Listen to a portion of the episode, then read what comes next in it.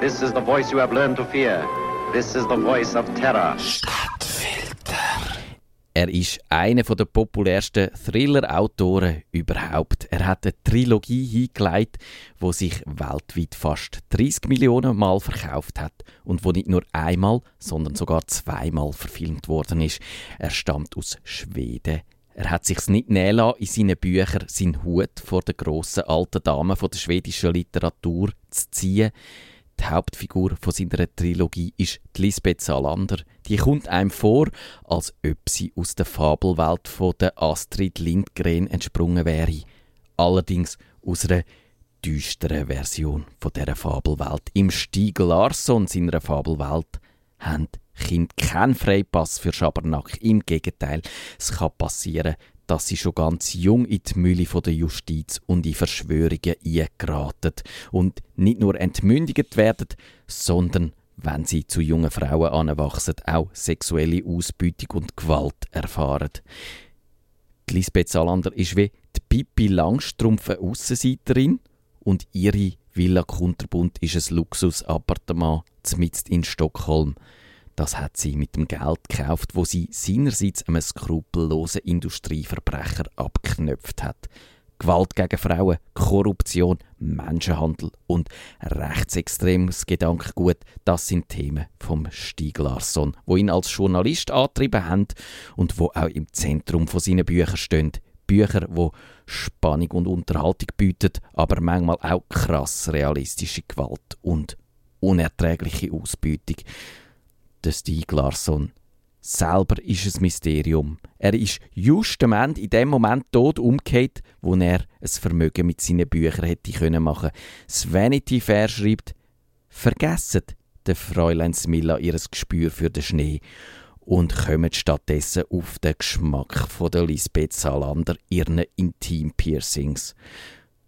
Und der Autor von dem Artikel weist darauf hin, dass sich am Todestag vom Autor am 9. November 2004 auch die Reichskristallnacht gejährt hat. Nach dem Tod von Larsson hat es einen hässlichen Erbschaftsstreit gegeben. Auf der einen Seite der Vater und der Brüder von Larsson, auf der anderen Seite seine langjährige Lebensgefährtin Deva Gabrielsson.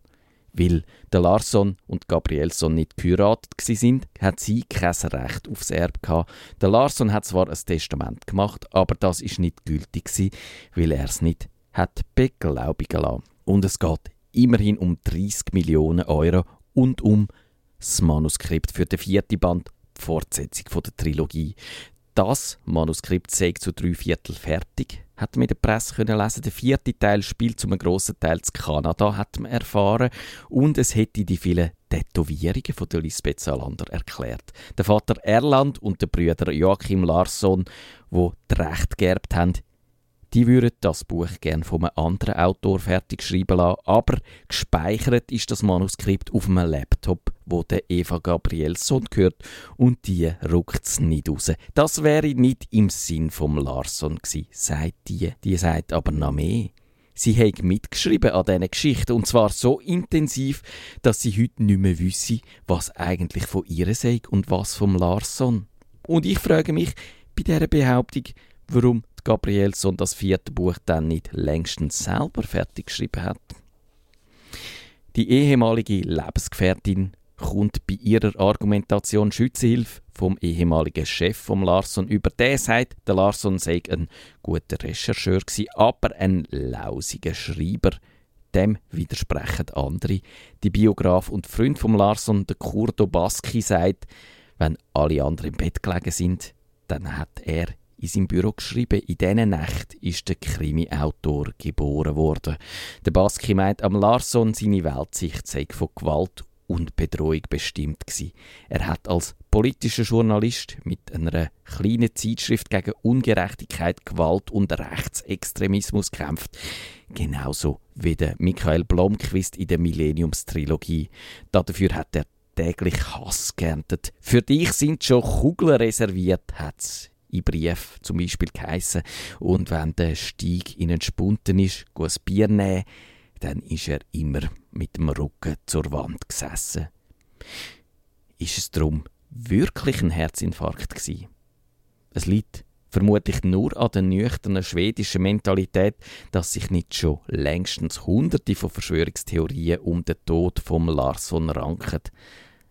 Eine gibt's und die hat der schwedische Expressen verbreitet. Der Stieg ist nach dieser Theorie einem Mord zum Opfer gefallen und die Mörder sind Rechtsextreme, wo die Schweden seit dem Zweiten Weltkrieg ein wichtiger Wirtschaftsfaktor sind. Sie haben Polizei und das Militär unterwandert. Sie ziehen politisch ihre Strippen und sie haben auch den Mord am sozialdemokratischen Ministerpräsident am Olof Palme zu verantworten.